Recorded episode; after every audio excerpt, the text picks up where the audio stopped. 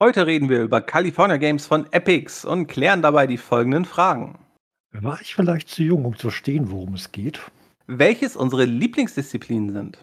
Was neben den Disziplinen noch unvergesslich am Spiel ist? Was kalifornische Sportarten von anderen spieltechnisch unterscheidet? Das alles und noch mehr gleich nach dem Intro.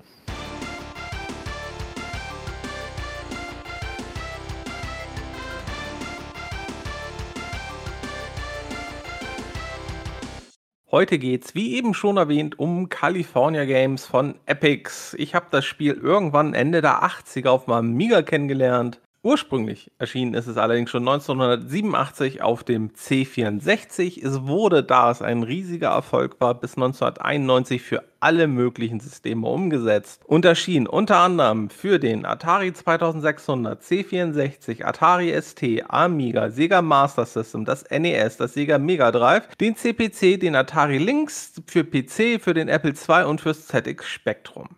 Die Firma, die das Spiel ursprünglich entwickelt hat, vor allem die C64-Version, war Epix. Die hatten vorher schon einige Teile der Games-Serie äh, erschaffen, unter anderem Summer Games, Winter Games, World Games, Summer Games 2 und später dann auch noch als Nachfolger California Games 2. Die Konvertierungen waren dann größtenteils nicht von Epic, sondern von anderen Firmen gemacht worden. So war es halt häufig in den 80ern. Erfolgreiche Spiele wurden auf andere Systeme übertragen. Rare hat unter anderem die Fassung fürs NES entwickelt und so ein kleines Studio namens Westwood, von dem man vielleicht später mal irgendwann was gehört hat, hat äh, eine Amiga-Umsetzung gemacht. In den USA war Epic auch für den Vertrieb zuständig. In Europa erschien es unter dem Label von US Gold. Fjalk, Bevor wir jetzt direkt auf California Games kommen, welche der anderen Games-Teile hast du denn vielleicht auch gespielt? Ich kann sie auch gerne wiederholen, wenn du möchtest. Ich glaube alle tatsächlich. Vielleicht bringe ich auch World Games und Summer Games noch ein bisschen durcheinander, aber ich bin mir fast sicher, dass ich, dass ich sogar beide gespielt habe und auch California Games 2. Aber da wüsste ich jetzt gerade nicht mehr, was der Unterschied zum ersten Teil war. Es war nicht mehr so gut. Ja, abgesehen davon. Das können wir einfach mal festhalten. Es war nicht mehr so gut. Die Disziplinen waren irgendwie nicht mehr so, so prickelnd. Ich glaube auch einfach, es ist einfach schon ein paar Jahre später und ich denke, ohne jetzt vor, zu viel vorwegzugreifen, es ist jetzt ja mal nicht ein Spiel mit ja, es ist jetzt schwer zu sagen, vor allem wenn ich nachher über äh, Halfpipe, über die Halfpipe rede. Aber es ist ja eigentlich nicht ein sehr komplexes Spiel. Es ist ja eigentlich nur eine Sammlung von sechs Minispielen wenn du bei einem Minispiel die Steuerung erstmal so halbwegs drauf hast, dann flutscht es ja eigentlich so runter. Ja, also keine, keine fesselnde Kampagne und der Wiederspielwert ist, kann man mal machen, aber irgendwann ist man auch durch. Aber ich weiß, wir haben diese, die, die Gamespiele, vor allem auch World Games, das war, glaube ich, das, wo man unter anderem Gewichtheben hatte und war das nicht auch, glaube ich, das, wo du auf so einem Holz gegen den anderen angetreten bist und ihr beide standet auf so einem Holz im Wasser und du musstest das Holz in Bewegung bringen und den anderen ins Wasser fallen lassen?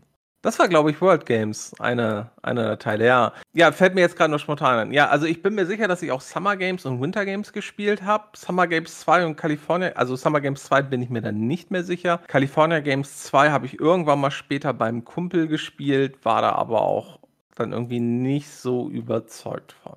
Dann kommen wir mal zurück. Also wir schließen, wir spielen, äh, wir schreiben in das Jahr 1987. Auf dem Amiga erschien es, glaube ich, 1988. Und das war definitiv eins der Spiele, was meine Eltern gar nicht mal, also bei denen es meine Eltern einfach mal nicht so schlimm fanden, dass wir sie gespielt haben. Warum?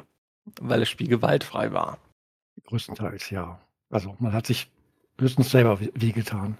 Genau. Und, und es ist, glaube ich, auch, ich will jetzt nicht lügen, aber in meiner Erinnerung ist es auch das allererste Sportspiel gewesen, das ich jemals auf irgendeinem System gespielt habe, noch vor irgendeinem Fußballspiel.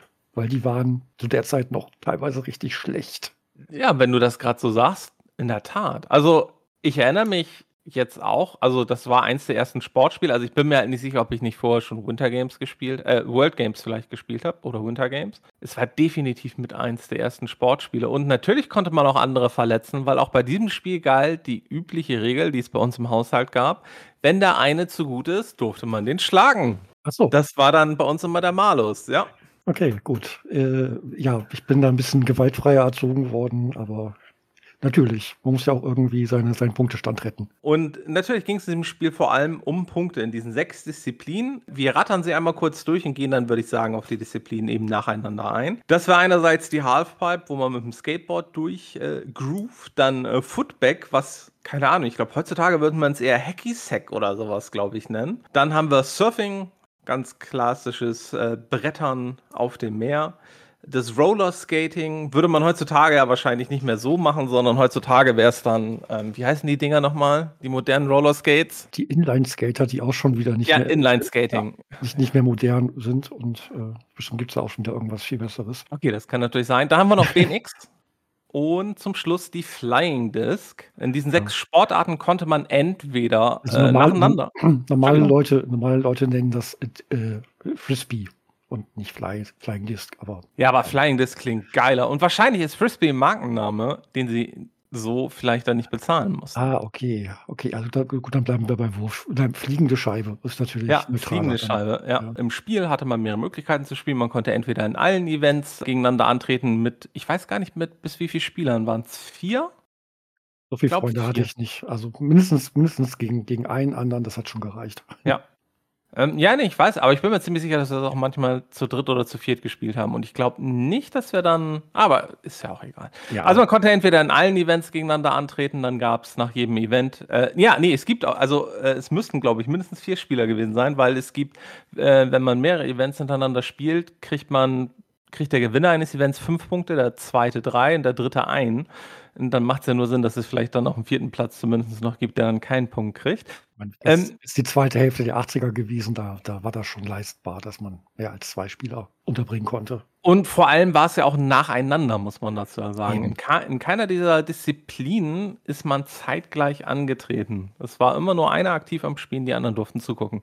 Man konnte neben allen Events natürlich auch äh, alternativ nur in mehreren Events, die man sich dann aussuchen durfte, in einem Event antreten oder man konnte das Ganze üben. Da konnte man einfach ein einzelnes Event spielen, das wurde dann geladen und dann konnte man das einfach so lange üben, bis man keine Lust mehr hatte. Oder bis man feststellte, dass es einfach nichts wird, wie es mir jetzt bei Halfpipe erging. Zusätzlich gäbe es natürlich noch eine Highscore, was ja auch wieder einen gewissen Effekt hat. Ne? Wenn ich jetzt der Beste, sagen wir, in Halfpipe war und mein Bruder oder mein Kumpel hat meine Highscore geknackt, das konnte ich nicht auf mir sitzen lassen. Und da musste gespielt werden, weil in diesem Spiel man konnte seinen Namen eingeben. Das war sogar recht lang für die Zeit. Also als ich jetzt gespielt habe, ich konnte auch Bacon ohne Probleme eingeben. Ich habe jetzt nicht nachgezählt, was die maximale Anzahl an Buchstaben ist. Es waren sicherlich acht oder so. Und man wählt dann sozusagen ein Team aus, weil das sind ja nur die California Games. Bei, bei, bei World und Summer Games wählte man ja meistens Nationen aus, aber bei California Games hat man natürlich nur die coolen Firmen aus Kalifornien, die glaube ich alle fiktiv sind. Das Geilste ist aber, finde ich schon, das Intro und die Musik. Also die Musik in diesem Spiel ist einfach mal geil. Ich, ich kriege den ja, erstmal im Kopf raus. Ja, ja, vor allem, ist, also die ganze, die ganze Aufmachung ist, schreit so 80er, diese Neon-Symbole überall und, und, und diese, diese Typen, die da neben dieser, dieser Kampfrichterbox stehen. Also das ist alles sehr, also man weiß sofort, ja, ist ein 80er-Jahre-Spiel. Das, äh, also selbst, selbst wenn es Retro, äh, wenn es jetzt nochmal eine Neuauflage geben, geben würde, sie würden es, glaube ich, nicht, nicht so, so original 80er hinkriegen. Ja, äh, vermutlich würden sie es heutzutage mehr Neon machen. Ja, noch mehr Neon. Mehr, mehr Neon, noch, als es je, ja. je, gab. Das Spiel, muss ich sagen, sieht eigentlich für, für ein Spiel, muss überlegen, ne? es kam 87 beziehungsweise dann irgendwie 88 für den Amiga dann raus. Aber auch selbst, ich habe mir jetzt ein paar alten Zeitschriftentests bei Cultboy, habe ich mir jetzt auch Tests zum Beispiel zur C64-Version angeguckt. Und ich muss sagen, das sieht für ein Spiel von, aus ja, aus den späten 80ern, sieht das echt auch auf dem C64, sieht das schon ziemlich geil aus. Ja, ja, ich, also ich hatte, ich hatte erst äh, gedacht, ich hätte noch die, die Amiga-Version äh, im Kopf, aber ich habe mir das ja nochmal angeguckt und dann festgestellt, nee, nee, nee, das sah auch wirklich auf dem C64 schon super aus. Also. Ja, ich muss aber sagen, die Amiga-Version sieht schon noch ein Stückchen besser aus als die Ja, na klar, aber, aber für, für, also wie gesagt, im Vergleich zu gewissen anderen Sportspielen aus der Zeit, wo du manchmal nur zwei Farben hattest. Ja. Äh, und, und dann mal gucken musstest, welche von den beiden jetzt die, die Spielfigur darstellen soll, ist das schon richtig opulent.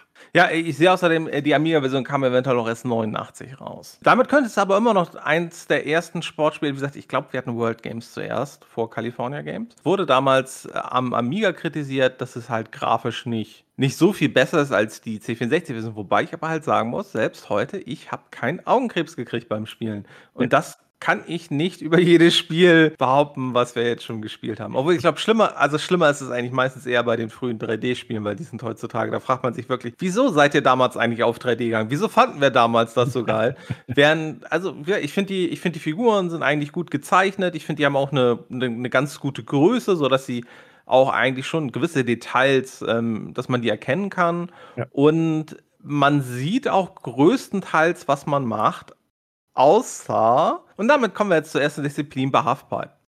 Halfpipe war damals meine Lieblingsdisziplin, weil du konntest so irre viel machen, meiner Meinung nach. Es war, also von diesen ganzen sechs Disziplinen ist es meiner Meinung nach die anspruchsvollste. Und ich muss einfach gestehen, ich kriege es heutzutage nicht mehr hin, obwohl ich mir sogar auch einmal ein Handbuch angeguckt habe, um da noch mal reinzuschauen, wie es aussieht und wie es funktioniert hatte ich bei Halfpipe jetzt wirklich Probleme, weil bei den meisten anderen Sachen ist es so, du, ja, vielleicht ist es schlecht, dass wir mit Halfpipe angefangen haben, aber ist halt das erste in der Liste und dementsprechend. Also bei, bei, bei Footback ist es ja zum Beispiel so, du stellst dich eigentlich so, dass du unterm Ball oder in der Nähe des Balls stehst, dann drückst du im richtigen Moment Feuertaste, dann äh, machst du entweder einen Kopfball oder trittst irgendwie den Ball. Aber kommen wir nachher noch genauer zu. Aber du drückst dann nur eben kurz, bewegst dich ein bisschen, drückst, bewegst dich ein bisschen, drückst. Bei Halfpipe gibt es halt viele Sachen zu beachten. Du brauchst, einerseits musst du Schwung holen. Und du holst Schwung, ich weiß nicht, ob ich das sogar auch genau falsch rum finde. Wenn du bei dieser Rampe runterfährst, um Runterschwung zu holen, musst du runterdrücken. Wenn du die Rampe hochfährst, um Schwung zu holen, musst du hochdrücken. Also gefühlt ist es für mich immer noch falsch rum. Und dann kannst du halt auf dieser Rampe auch noch unterschiedliche, es gibt sozusagen drei Zonen, in denen du Aktionen ausführen kannst. Äh, das eine ist ein Kickturn, das heißt, den machst du unten eher in der Rampe, da, da, da drehst du dich eigentlich nur, dann kannst du, wenn du sozusagen an die an den Rand der Rampe ranfährst, oben an die Rampe, dann kannst du dort ein Handplant heißt es machen. Also du, du hältst dich dann mit der Hand fest, drehst dich und rollst dann wieder in die andere Richtung. Oder du gehst, wenn du richtig viel Schwung hast, in der Luft und machst dort einfach in der Luft eine Drehung. Es ist nicht nur, dass du zum richtigen Zeitpunkt Feuer und dann irgendwie eine Richtung drücken musst, sondern du musst es auch noch genau lang genug halten, bis die Animation weit genug ist, bevor du wieder aufhören darfst. Das konnte ich damals total gut. Das hat mir mega viel Spaß gemacht. Vor allem, dann gibt es dann auch manchmal so coole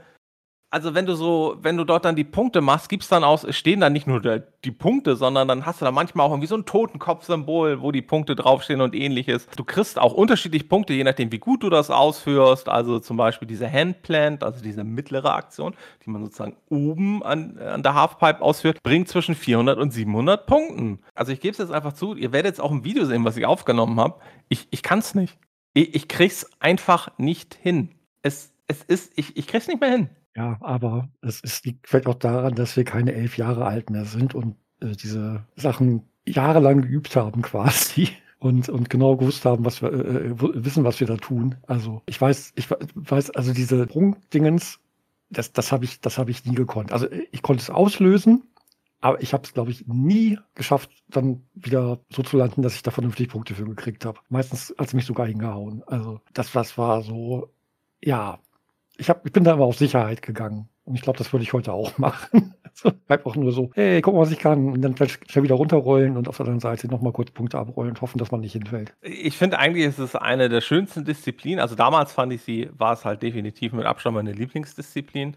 Weil, keine Ahnung, vielleicht fand ich auch einfach damals Skateboarden am coolsten, habe ich nie gemacht in echt, aber vielleicht fand ich das damals total geil. Aber es war jetzt beim Wiederanspielen, das ist die Disziplin, wo ich einfach nur verkackt habe. Ja, also es ist ja eigentlich auch vielleicht noch mit ein oder zwei anderen die actionlastigste Disziplin. Ja. Wo, wo am meisten passiert. Also von daher, ja. Klar. Also die hat schon am meisten Spaß gemacht, aber wie gesagt, ich war da auch nie gut drin. Dann kommen wir doch einfach mal zu einer Disziplin, wo ich auch heutzutage noch besser bin. Footback oder wie ich es halt eigentlich eher nennen würde. Hacky Sack heutzutage.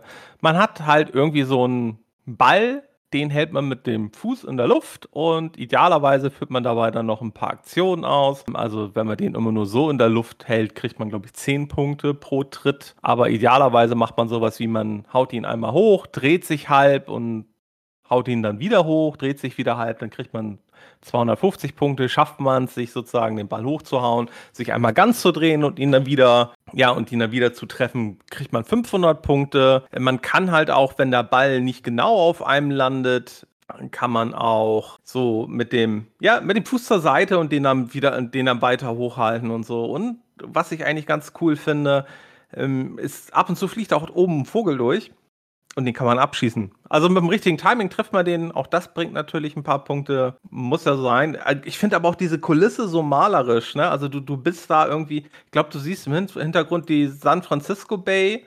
Du bist da in der Nähe des Strands. Also wahrscheinlich bist du eigentlich gerade irgendwie auf dem Golfplatz und hast einfach gerade nur keinen Bock, Golf zu spielen und spielst stattdessen einfach mit dem Ball, hältst einfach den Ball ein bisschen hoch. Obwohl, wenn es ein Golfball wäre, dann fände ich es irgendwie sehr bedenklich, den äh, mit dem Kopf zu spielen, weil Golfbälle sind ziemlich hart, meines Wissens nach. Das ist natürlich dann vielleicht nicht ganz so gut für den, so auf Dauer, so für den Menschen an sich. Allerdings war das in den 80ern, da waren die Jugendlichen einfach noch härter drauf. Ich muss ja sagen, ich habe ich hab damals, also ich habe zuerst auf dem CV60 gespielt, da war ich sehr, sehr jung. Ich wusste nicht, was ich da machen soll. Ich habe, glaube ich, noch nicht mal kapiert, dass dieser kleine, dieser winzig kleine gelbe Punkt ein Ball sein soll. Und später, als ich es dann, also zwei, zwei Jahre später, dann auf dem Amiga gespielt habe, habe ich das dann kapiert. Aber ich, ich, ich wusste trotzdem nicht, was ich da machen soll, weil das war ja, entweder war ich nicht cool genug oder das ist noch nicht so weit vorgedrungen, dass, dass, dass jeder wusste, was Hacky Sack ist oder Woodback. Also, also irg irgendwann sagte mal jemand, du musst den Vogel abschießen. Aber wie? Und also ich war da völlig überfordert. Das war die Disziplin, die habe ich nicht verstanden und deswegen habe ich die auch nie gespielt. Was ich damals immer besonders geil fand, das ist die einzige Disziplin, wo man, glaube ich zumindest, oder es ist eine der wenigen Disziplinen, also spiele ich den Ball mit dem rechten Fuß, bewegt er sich, weil der Charakter, also sagen wir, guckt der Spieler zu, zu einem selbst und schlägt man den Ball mit dem rechten Ball hoch, dann geht der Ball halt so ein bisschen nach rechts. Macht man es mit dem linken Ball, geht der Ball ein bisschen nach links. Dadurch kann man es halt schaffen, dass der Ball immer mehr zum Rand des Bildschirms kommt und man kann es dadurch auch schaffen, dass der Ball den Bildschirm verlässt. Schafft man es aber dann, wenn der Ball offscreen ist, den nochmal wieder hochzuhalten, kriegt man auch nochmal extra Punkte. Also auch damals war ich da natürlich viel, viel besser drin als heute. Es ist einfach so, keine Ahnung, entweder als Kinder. Ich, ich habe ja auch das Gefühl, ich habe es extra jetzt hier am PC. Ähm, habe ich extra mit einem Competition Pro Joystick gespielt, wie damals. Wobei ich aber halt der Meinung bin, dass die Competition Pro Joysticks damals größer waren. Was aber einfach nur daran lag, dass ich damals natürlich noch kleiner war und auch meine Hände kleiner waren. Aber funktioniert, äh, funktioniert ganz gut. Also ich habe es dort mit dem Amiga Emulator halt gespielt und äh, mit dem USB Joystick. Das ging eigentlich noch ganz gut. Weil ich hatte es erstmal mit der Tastatur probiert und da kam ich überhaupt nicht. Nee, also das, das ging gar nicht. Ich würde sagen, von der Landschaft ist es definitiv das schönste Spiel. Also weil du hast halt diesen, also dieser schöne Hintergrund, das ist einfach das, ähm, das finde ich einfach total faszinierend und, und es wirkt auch total ruhig. Was ich generell immer ein bisschen schade finde, du hast halt super schöne Musik, du hast auch teilweise noch vor Beginn deiner Disziplin hast du teilweise auch noch Musik. Sobald du allerdings spielst, hast du keine Musik mehr, da hast du dann nur noch deine, deine Sounds. Liegt wahrscheinlich dran, dass an der Herkunft vom C64, der hatte natürlich, der hatte zwar einen sehr guten Soundchip, aber ähm, der war natürlich konnte nicht so viele Töne gleichzeitig machen, wie zum Beispiel, glaube ich, der Amiga Soundchip. Der war da doch schon ein gutes Stück mächtiger oder dann später der Atari SD Soundchip. Da gab es halt bei den Konvertierungen, haben sich dann scheinbar nicht noch irgendwelche Mühe gemacht, noch extra Musik oder sowas einzuspielen, weil da haben sie halt vermutlich einfach nur versucht, das vom C64 entsprechend umzusetzen wie heißt es, Footback, eine sehr schöne, sehr schöne Disziplin, allein schon wegen dem Hintergrund, auch heutzutage noch, definitiv ist wert, ja, nochmal zu spielen. Wir hatten vorhin schon, also genau, bei der, bei der Spielerauswahl, wir hatten vorhin schon ganz kurz erwähnt, man kann da so von amerikanischen Firmen auswählen. Und ich glaube, es sind doch echte Firmen dabei, ne? Weil ich habe jetzt gerade eben hier nämlich nochmal gesehen, ein Bild von der Sega-Version. Ich habe es jetzt gerade von der Amiga-Version nicht, nicht vor mir. Da ist Kawasaki, die gibt es. Casio ist dabei. MB ist dabei. Und dann halt noch mehrere andere die Ocean Pacific, Spinjammer, Santa Cruz, Max Out, Costa del Mar und Auzi, was ich wahrscheinlich jetzt vollkommen falsch ausgesprochen habe. Es kann sogar gut sein, dass da echte Firmen bei waren. Also auf jeden Fall steht neben, die, wenn, wenn man Disziplinen hat, die, die irgendwie mit, mit einer Uhr arbeiten, da stand immer Casio neben. Von daher, ob, ob die jetzt gefragt wurden, ob, ob man die verwursten darf oder nicht, ja, wer weiß. ist, ist ja auch, glaube ich, ist, ist auch, glaube ich, nicht so wichtig. Was ich aber über Halfpipe vergessen habe zu erwähnen, die Halfpipe ist vor dem Hollywood-Sign. Und das haben ja. sie garantiert nicht lizenziert, weil das ist, glaube ich, richtig äh, teuer und richtig kompliziert, das zu lizenzieren man das, das ist ja quasi. Ja, gut, äh, ja, ja, also nach, nach heutigem Recht gilt es, glaube ich, als statisches Objekt und dafür braucht man keine Lizenz, solange ja. der Lizenzinhaber nicht sagt, mach das mal weg. Also, das ist ja zum Beispiel der Grund, warum du teilweise heutzutage in irgendwelchen dieser Open-World-Spiele wie,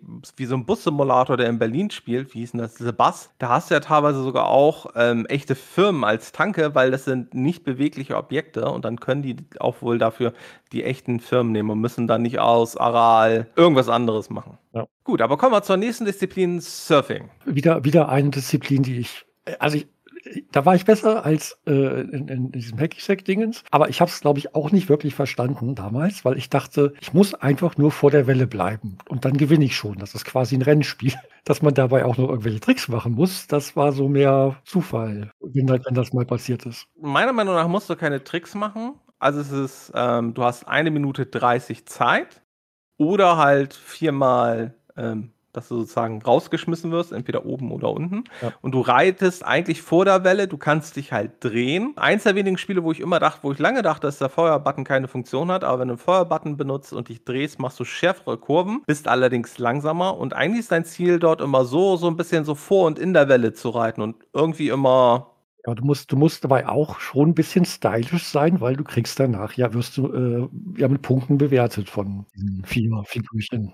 Ja, aber äh, selbst im Handbuch ist nicht so genau erklärt, also, also anders als bei den anderen Disziplinen, wo du die Punkte eigentlich immer sofort kriegst, also wie, wie bei der Halfpipe, du machst irgendeinen Stunt erfolgreich, dann kriegst du direkt die Punkte und dann siehst du, war das ein guter oder war das ein nicht so guter Handturn. Ja. Oder auch beim Footback kriegst du auch sofort die Punkte. Hier kriegst du es nicht. Und laut Handbuch wirst du halt für die Länge des Reits, also für die, wie lange du insgesamt unterwegs warst, kriegst du Punkte. Für die Nummer, also für die Anzahl an Drehungen, die du gemacht hast. Für die Geschwindigkeit, in der du die Drehungen machst. Das heißt, schnelle Drehungen bringen wahrscheinlich mehr als langsame. Macht ja Sinn. Und es gibt aber auch Punkte, wenn du zum Beispiel in der Tube ridest. Also wenn du wirklich sozusagen guckst, dass die Welle so ein bisschen gerade über dir drüber ist. Da musst du aber vorsichtig sein, weil die, dass du da nicht dann direkt überholt wirst. Diese, diese Welle. Das war so der Punkt, wo ich dachte, boah, das Spiel sieht wirklich immer noch richtig gut aus, weil die könnte heute auch in diesen, diesen Pixel-Art-Spielen genauso nochmal auftauchen. So mit vier, fünf verschiedenen Blautönen und wie, die, wie das dann animiert ist. Und also ich finde, das, das war so das, wo ich dachte, das, das sieht noch richtig gut aus. Das war wahrscheinlich damals, damals so ein richtiger Hingucker. Auf jeden Fall war das ein richtiger Hingucker. Also das, also das Spiel, wie gesagt, also heutzutage, es ist halt ein, ist ein damals gut gemachtes 2D-Pixel-Art-Spiel. Was aber, also auch, wie gesagt, die Amiga-Version ist meiner Meinung nach richtig gut gealtert. Also die kannst du heutzutage wirklich noch spielen. Dann kommen wir weiter zum Roller Skating. Ja, meine Lieblingsdisziplin. Ja. Warum war es deine Lieblingsdisziplin? Ich bin, also das, das ist das, wo ich vorhin sagte, man kann sich eigentlich nur selber wehtun. Da habe ich mir ordentlich wehgetan, immer wieder. Es, es geht ja da, darum, dass du quasi, ich weiß gar nicht mehr, gegen die, gegen die Zeit oder muss man das Ziel erreichen? Auf jeden Fall. Ich glaube, du hast eine gewisse Zeit es kann sein, dass es ein Ziel gibt, ja. ja. So, und dann ist man dieses, dieses hübsche junge Mädchen mit seinen Rollschuhen, Schuhen, das über diesen unglaublich gefährlichen Bürgersteig fährt, wo irgendwelche Sandhaufen liegen, wo, wo Risse sind, wo Müll rumliegt. Alles, was einen, was einen zum, äh, zum Fall bringen kann. Und dann soll man noch Pirouetten drehen und möglichst schnell sein. Ja, geht, aber das ist wirklich, da, da muss man wirklich äh, üben und, und wissen, was kommt wo und ja, es ist, ähm, es ist ähnlich so ein bisschen wie die nächste Disziplin BMX, sowas, wo du eigentlich erstmal häufig genug scheitern musst, bis du den Kurs und sozusagen die Reihenfolge der Sachen kennst, damit du weißt, wann du wo wie springst, weil du kriegst Punkte hierbei. Wie du gerade gesagt hast, ist halt so ein Weg, den man da lang fährt. Auf diesem Weg gibt es manchmal halt, da liegt Da ist manchmal Rasen, worüber man stolpert. Da sind manchmal Risse drin. Da liegen manchmal Dosen, Seesterne, anderer Müll rum. Da gibt es manchmal einfach so Stellen, da ist sozusagen so eine Lücke. Da muss man dann rüberspringen. Da gibt es Stellen, da ist dann Sand. Ähm, da kann man rüberspringen oder wenn man langsam ist, kann man da auch vorsichtig drüber fahren. Ja, also da gibt es unterschiedliche Hindernisse und eigentlich muss man wirklich anfangen, den Kurs größtenteils zu wissen, in welcher, wann kommt was, damit man sozusagen nicht nur den Hindernissen ausweicht, was halt nur ein paar Punkte bringt, sondern damit man rüberspringt. Oder idealerweise beim Springen dann auch noch entweder sich äh, vor, also im oder gegen den Uhrzeigersinn auch noch mal einmal um 360 Grad dreht. Das bringt halt am meisten Punkte. Diese Drehung macht man die halt beim falschen, beim falschen Objekt und dahinter kommt gleich noch was, wo man agieren muss, dann führt das eigentlich immer dazu, dass man stolpert. Und man hat halt auch hier wieder mehrere Versuche, die, die Strecke zu beenden. Und es kommt gar nicht so sehr auf die Geschwindigkeit an, sondern eigentlich eher, dass man möglichst wenig fällt, damit man einfach möglichst weit in der, ja, möglichst weit kommt. Ich weiß noch, die, zweimal darf man fallen. Dieselbe, diese, also die ziemlich gleiche Steuerung gab es bei Wintergames auch beim Eiskunstlauf und das war viel entspannter, weil da musstest du eben nur zusehen, dass du rechtzeitig mit deiner Aktion aufhörst, um wieder mit beiden Kufen auf dem Eis zu landen oder mit einem wenigstens. Aber da lag dann eben kein Müll auf dem Eis oder irgendwelche Sandflecken oder sowas. Ja, es war so ein bisschen gewöhnungsbedürftig. Ich hatte jetzt auch so zu Beginn ein paar Probleme, weil ich hatte halt vergessen, ich dachte halt, die Geschwindigkeit ist vor allem das Wichtige, aber die ist es eigentlich nicht. Man muss da nicht schauen, dass man volles Tempo fährt, sondern einfach ein gutes Tempo, immer mal zwischendurch wieder so ein bisschen Geschwindigkeit holen. Das ist eh, finde ich, generell was, was das von späteren Sportspielen, eigentlich schon ein Großteil der Serie, glaube ich, von späteren Sportspielen doch so ein bisschen unterscheidet. Also ich, wir hatten später so Sportspiele, äh, damit verbinde ich Krämpfe im Arm. Das waren dann irgendwie sowas, wo du dann irgendwie 100 Meter Lauf oder 110 Meter Hürden oder 400 Meter Lauf oder sowas, wo es einfach nur darum ging, irgendwie in zwei Richtungen einfach nur so schnell wie es ging, die ganze Zeit hin und her zu äh, schalten auf dem Joystick. Und ne, also das hast du bei diesem Spiel ja eigentlich gar nicht. Also es gibt ja eigentlich, hier ist ja, finde ich, eher das gezielte und bedachte Benutzen wichtig. Also mehr, mehr Skill als Kraft oder. Ja, oder Schnelligkeit, halt. Genau. Deswegen war ich auch so überfordert, weil Skills hatte ich damals auch schon nicht. Aber kommen wir jetzt zur nächsten Disziplin, die wir eben schon angerissen hatten: BMX. Ja. Ich hatte eben ja schon gesagt, äh, eigentlich auch, man muss den Kurs so ein bisschen auswendig lernen. Das Ziel ist auch gar nicht unbedingt als schnellstes ins Ziel zu kommen, sondern das Ziel ist es, bis dahin möglichst viele Punkte zu machen. Und ähnlich wie beim Rollerskating kann man halt Punkte machen, indem man springt. Aber nur springen bringt halt auch nicht so viele Punkte. Also man hat halt auch die Möglichkeit, die Geschwindigkeit zu steuern. Also drückt man, man fährt ja von links nach rechts, drückt man also nach rechts, äh, beschleunigt man, drückt man nach links, nimmt man wieder ein bisschen Geschwindigkeit raus. Aber wie gesagt, Ziel ist gar nicht unbedingt innerhalb der vorgegebenen Zeit ins Ziel zu kommen, sondern bis dahin möglichst viele Punkte zu sammeln. Und das macht man, indem man äh, bei den Sprüngen halt noch was macht. Und da kann man entweder ein Looping machen, ein Vorwärtslooping, man kann sich einmal so seitlich um 360 Grad drehen und man kann sich so komisch ducken was auch immer das sein soll. Ich kann euch auch gleich eben kurz sagen, was die vier Profibegriffe dafür sind. Das ist der Wheelie, der Jump, der Tabletop, der 360-Turn, der Backward Flip und der Forward Flip. Also die vier Sachen sind eigentlich der Tabletop, 360-Turn, Backward Flip und Forward Flip. Und auch die bringen, ähnlich wie zum Beispiel schon bei der Halfpipe, bringen die irgendwie zwischen minimalen und maximalen Punkten je nachdem, wo man und wie man sie ausführt. Und ich hatte jetzt einfach mal so einen Durchlauf gemacht. Den habe ich sogar, leider habe ich den nicht auf Video. Ich weiß auch nicht mehr, wie viele Punkte ich im Endeffekt hatte, aber es waren richtig, richtig viele. Ich glaube, es waren irgendwas über 50.000 Punkte. Ich kam sogar ins Ziel und ich habe die ganze Zeit entweder nur die normalen Sprünge gemacht, die halt nur so 100, 200 Punkte bringen, oder den Backward Flip. Weil der Forward Flip ist somit das komplizierteste, wo, wenn man den an der falschen Stelle macht, weil die Sprünge sind halt immer unterschiedlich hoch, dann fliegt man gerne auf die Fresse und fliegt man beim Backward oder Forward Flip auf die Fresse, ist der Durchgang auch vorbei. Fährt man irgendwie über so eine, auch, auch hier liegen wieder, warum auch immer auf so einem BMX-Kurs. Oh, das fallen. ja, warum da auch immer Müll, Müll liegt ja. und so, ne? Baumstämme. Ja, Baumstämme. Warum sind die mitten auf dem BMX-Kurs? Ja. Äh, ja, Genau, aber fährt man dann nur nochmal rüber und fällt, dann kann man halt auch immer nochmal weitermachen. fällt man aber halt beim Forward Flip oder Backward Flip und stürzt, dann, ja, dann war es das. Also es kommt eventuell auch drauf an, je nachdem, wie man landet, sollte man auch schauen, dass man vielleicht nicht genau gerade landet. Wenn man halt auf eine Schräge kommt oder sowas, kann das halt auch sonst zu Stürzen führen. Man hat insgesamt zwei Minuten, um den Kurs abzuschließen. Und sollte man das schaffen, was aber auch nicht zwingend ist, kriegt man für jede Sekunde, die übrig ist, halt auch nochmal ein paar Punkte. Ist jetzt aber jetzt nicht so viel, dass ich sagen würde, einfach nur durchrasen, dann wird man Erster. Das wird man auf keinen Fall. Also ich würde sagen, das war damals nach Halfpipe, war das meine zweitliebste Disziplin. Ja, also auf jeden Fall. Also ich weiß, es gab auf dem C64 noch ein anderes äh, reines BMX-Rennspiel, das ich auch mal gerne gespielt habe. Und dann habe ich meistens versucht, die, die Tricks, äh, die, die, waren, die waren quasi fast von der Steuerung gleich. Und dann habe ich dann immer versucht, bei dem einen Spiel für das andere zu trainieren. Aber kommen wir zur letzten Disziplin.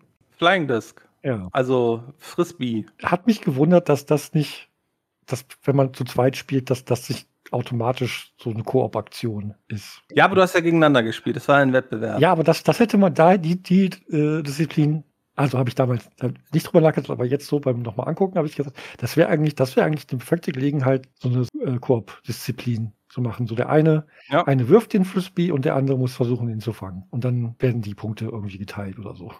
Was natürlich ja eigentlich dann auch sinnlos ist, weil du kannst dann ja nicht den anderen überholen, weil es sei denn, der wirft scheiße und du fängst super oder ich weiß es nicht. Das wäre halt da das Problem. Also, das ist eigentlich, würde ich sagen, von der Steuerung her das einfachste der ganzen sechs Theoretisch, Spiele. ja. Theoretisch, weil ähm, eigentlich du drückst zum Start einmal deine Feuertaste, dann hast du halt da deinen dein, dein Balken mit zwei grünen Strichen. Du musst zuerst zum linken grünen Strich und dann geht es für die Geschwindigkeit und dann zurück zum rechten grünen Strich für den Winkel. Und wenn du bei beiden mittig grün bist, dann machst du schon mal einen ganz guten Wurf. So, sobald deine Flying Disc in der Luft ist, steuerst du dann den Fänger und versuchst den halt so zu positionieren, dass du entweder die Disc überm Kopf fängst, was meiner Meinung nach das Schwerste ist, ähm, du kannst sie, glaube ich, so fangen, wenn sie auf deiner normalen Höhe landet. Oder das, was ich die meiste Zeit über mache, weil es auch recht viele Punkte bringt, du hechtest so im richtigen Moment, um dann den Frisbee, äh, die Flying Disc zu fangen.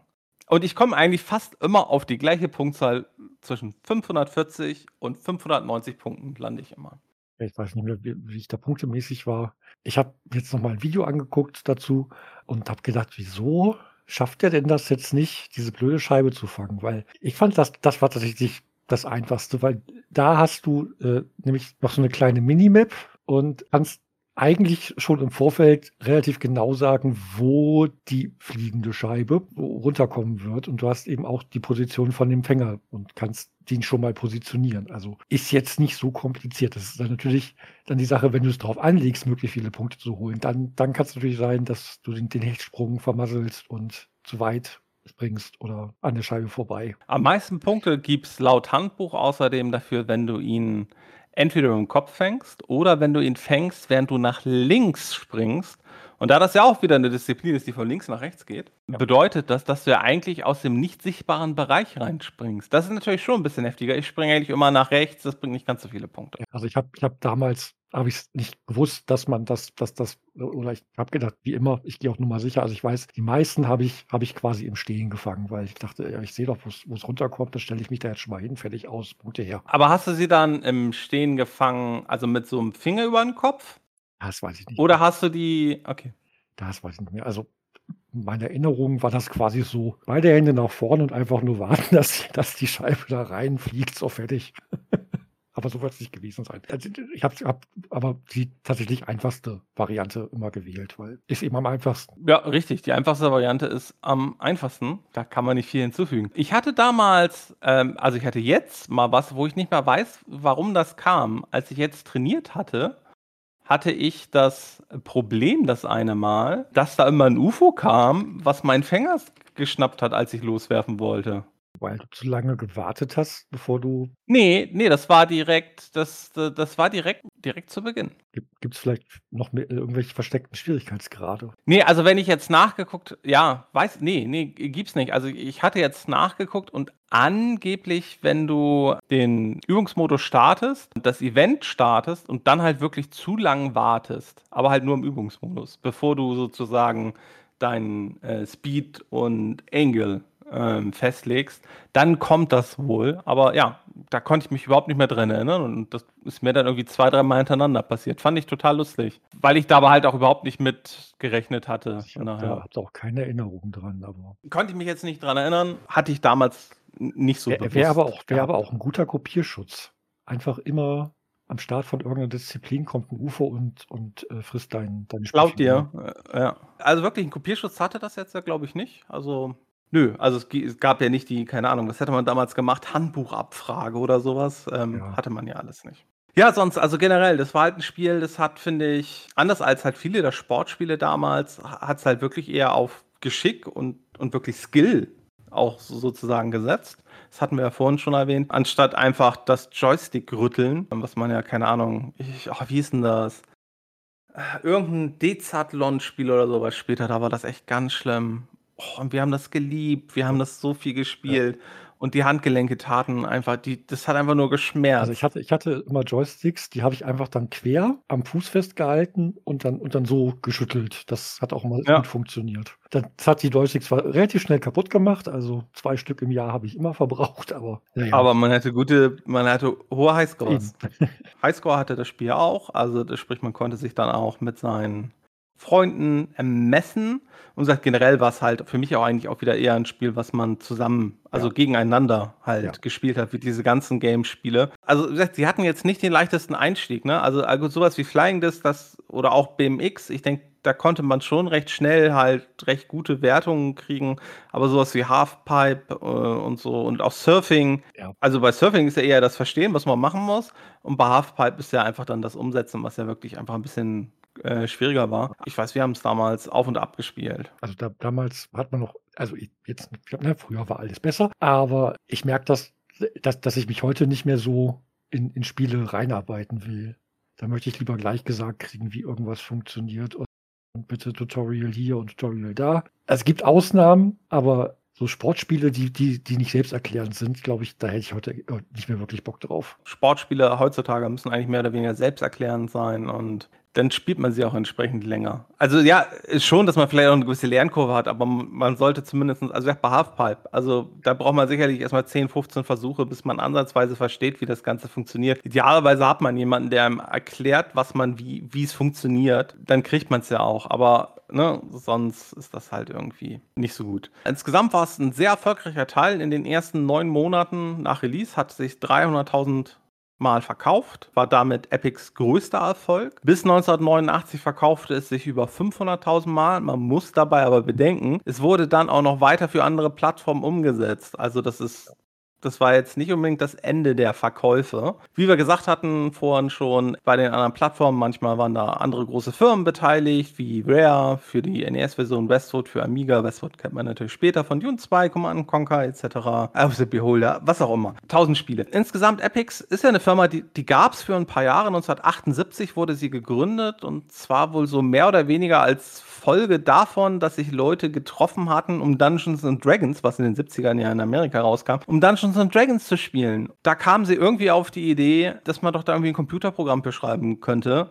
Dann wurde es damals gegründet. Sie waren vor allem, also Epic selbst war sehr erfolgreich auf den 8-Bit-Systemen, vor allem dem Commodore 64. Sie taten sich halt sehr schwer dann mit den neueren Systemen wie, also den neueren wie 16-Bit-Systemen wie Amiga, Atari ST. Da hatten sie insgesamt eigentlich immer dann andere Firmen beauftragt, das umzusetzen. Vor California Games hatten sie halt neben der Games-Reihe auch viele andere bekannte Spiele schon. Da ist sowas wie Jumpman, ein sehr frühes Jump'n'Run. Dann hatten sie Impossible Mission 1 und 2 waren es, glaube ich, was quasi mehr oder weniger, wie der Name schon sagt, so ein bisschen was abgeguckt hat von Mission Impossible. Sie hatten aber auch richtige, dann auch richtige Lizenzspiele wie Hot Wheels, G.I. Joe und Barbie interessanterweise waren sie sich dann, glaube ich, teilweise nicht so sicher, was sie eigentlich alles machen sollten. Weil, wie gesagt, sie waren dann in, gerade Mitte der 80er waren sie richtig, richtig erfolgreich. Und sie fingen dann zum Beispiel an, ins Hardware-Geschäft zu gehen und haben einen Joystick rausgebracht. Sie haben für C64 äh, das Fast Load Cartridge geschrieben. Etwas, was einfach dafür sorgte, dass man die Cartridges am C64 bis zu fünfmal schneller einlesen konnte. Was beim C64 ursprünglich ein Riesenproblem war, dass das Einlesen einfach so ewig lange dauerte. Aber Mitte der 80er fingen sie dann auch an, als sie merken, hm, der C64 ja, hat jetzt schon ein paar Jährchen drauf, wir müssen vielleicht mal in der Zukunft was anderes machen. Da haben sie jemanden angestellt, und zwar David Shannon Morse um auch zu gucken, was passiert denn so in der nächsten Generation. Und der fing dann an, für Epics eine Konsole zu entwickeln. Ein Handheld. Das war nur sehr teuer und Epics hatte dann nicht so viel Geld. 1989 haben sie, glaube ich, zum ersten Mal, äh, also 1989 sind sie bankrott gegangen und haben nach dem Chapter 11 haben sie dann noch weitergearbeitet und also sie hatten massig Geldprobleme Ende der 80er dann irgendwann und mussten dann diesen Handheld verkaufen und zwar ein Atari.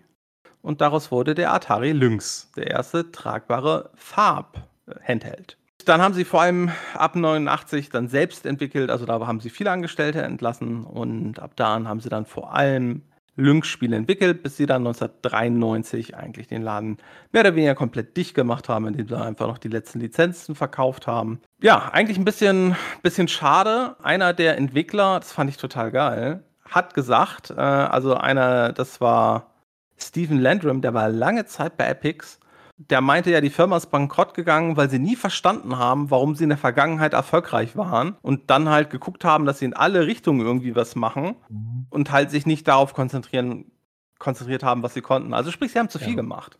Hallo BioWare, EA, können andere Namen nennen, aber ja. Ja, da, ja, ne, das, das ist halt, das ist halt so, das passiert dann natürlich schnell. Man versucht dann ja auch irgendwie vielleicht auf dem Erfolg irgendwie aufzubauen und vielleicht noch mehr zu machen, zu gucken, ob man noch woanders was machen kann. Was ich ganz spannend fand, äh, als wir hier geguckt haben bezüglich des Spiels, da äh, habe ich auch gesehen, unter anderem hat Ken Nicholson an dem Spiel mit entwickelt. Das war einer der Designer. Und der war später bei Microsoft zuständig dafür, DirectX zu entwickeln. Ich hoffe, er hat auch mit an den späteren Versionen gearbeitet, weil, also woran ich mich noch erinnere, unter Windows 95 gerade DirectX 2, 3 und 5 und so, das war noch teilweise eine Qual. Ähm, Im Worst Case musste man einmal sein Windows wieder neu aufsetzen, um irgendein altes Spiel wieder spielen zu können, weil man wieder irgendwie eine ältere DirectX-Version brauchte und das irgendwie mit dem Überbügeln nicht so richtig geknappt hat. Ging damals aber noch schneller. ja. Aber, aber natürlich äh, hatte man damals nicht eine extra Festplatte, wo man sein Windows drauf hatte. Und deswegen äh, ja, ging schneller, war aber ärgerlicher. Und auch einige andere natürlich, also für viele der Epics-Mitarbeiter war halt nicht Schluss dabei, sondern die sind dann halt später woanders hingegangen, aber halt auch in komplett unterschiedliche Richtungen. Ja, gesagt, für mich war es damals, also es ist halt für mich ein Spiel meiner Kindheit. Ja, also es hatte damals sogar ganz gute Bewertungen gekriegt. Im Schnitt waren, also, ja, es war, ist halt so ein bisschen problematisch. So einen richtigen Schnitt kann man hier teilweise, glaube ich, gar nicht rausholen, weil das erschien ja für komplett unterschiedliche Systeme. Und es wurde dann ja auch von unterschiedlichen Teams umgesetzt. Und dementsprechend war dann auch teilweise die Qualität sehr unterschiedlich. Die meisten Bewertungen liegen so im 70er, 80er Bereich. Es gab aber auch schlechte Konvertierungen, wie wohl die für den CPC, die dann mit 25 Prozent halt nur bewertet wurde. Wobei ich halt nicht weiß, woran das alles lag. Ich habe jetzt beim CPC auch nicht so wirklich großartig Erfahrung, was der gut konnte und was nicht. Wie auch schon bei Summer und Winter Games haben sie halt festgestellt, Mensch, äh, Spiel verkauft sich gut, was macht man dann? Man macht einen Nachfolger. 1990 kam dann auch schon California Games 2 raus. Ja, es war halt nicht, es war nicht ganz so gut. Also vermutlich, also